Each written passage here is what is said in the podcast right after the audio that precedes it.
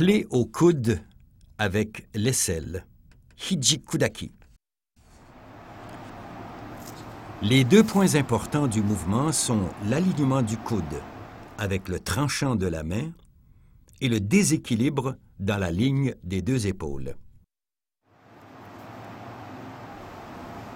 La pression se fait sur le coude avec l'aisselle du bras avant.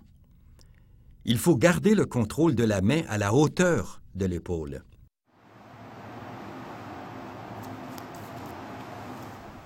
Finalement, on doit descendre le genou près du partenaire pour contrôler sa descente au sol sur le ventre.